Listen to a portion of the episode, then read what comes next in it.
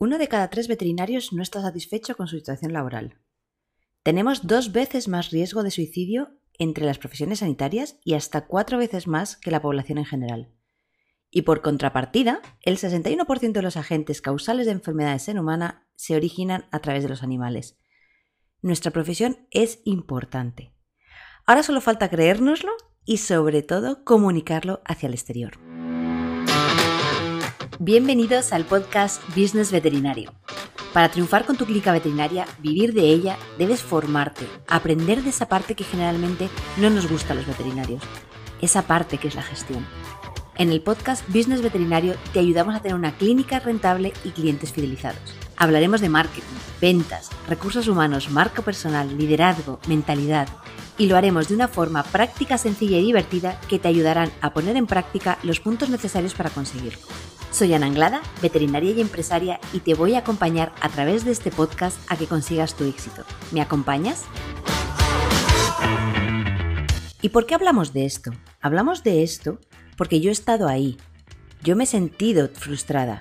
Yo he ayudado a compañeros y ahora quiero ayudarte a ti, si me lo permites, a que consigas tu éxito. Iremos desgranando pasito a pasito cada una de las áreas que rodean a la clínica veterinaria. Estudiar medicina es imprescindible, todos lo sabemos. Pero ¿de qué sirve saber mucho sobre cardio, por ejemplo, si no tienes pacientes?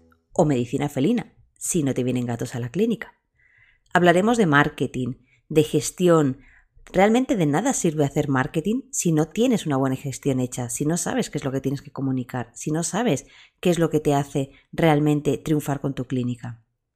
Hablaremos de redes sociales, de hablaremos de recursos humanos, de la comunicación interna, la comunicación, con, nuestros, con nuestros clientes internos que se llaman, que básicamente es nuestro equipo, la comunicación hacia el exterior, qué es, por qué somos importantes, por qué nuestra clínica es importante, por qué nuestra clínica es la que tienen que, elegir. Hablaremos de finanzas, esa parte que muchas veces no gusta, pero realmente si nosotros no ganamos dinero, no podemos seguir ayudando al resto de pacientes. Podemos intentar hacer una veterinaria low cost o low price, que veremos las diferencias, pero realmente si nosotros no ganamos dinero, nunca vamos a poder seguir ayudando al resto de los pacientes que queremos ayudar. Así que en esto se basará Business Veterinario el podcast y espero que me acompañes semana tras semana porque iremos desgranando pasito a pasito cada una de estas áreas. ¿Me acompañas?